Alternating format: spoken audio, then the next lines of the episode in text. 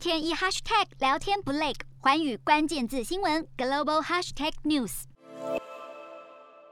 在华尔街逢低买入之下，能源与科技股强势反弹，而拜登排除封锁边境以及停效的可能性，推动航空、邮轮股走高，道琼指数收红逾五百六十点。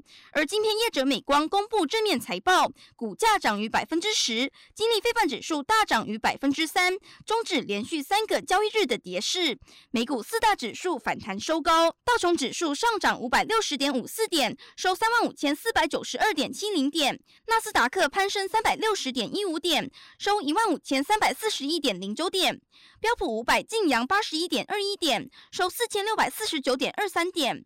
费半指数大涨一百二十四点九一点，收三千八百五十七点三零点。欧洲股市方面，经历两个下跌的交易日后，投资人逢低买进，加上大宗商品相关股票和旅游股上涨，抵消市场对 Omicron 疫情的担忧。欧股完全收复周一失土，欧洲三大股市全部收高。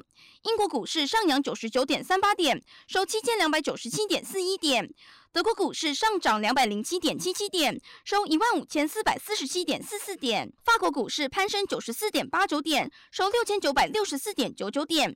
以上就是今天的欧美股动态，日韩焦点全面掌握。东亚局势全球关注，我是主播刘以晴。全新节目《环宇看东亚》，锁定每周四晚间九点，《环宇新闻》MOD 五零一中加八五开破二二二，以及晚间十点，《环宇新闻》YouTube 频道播出。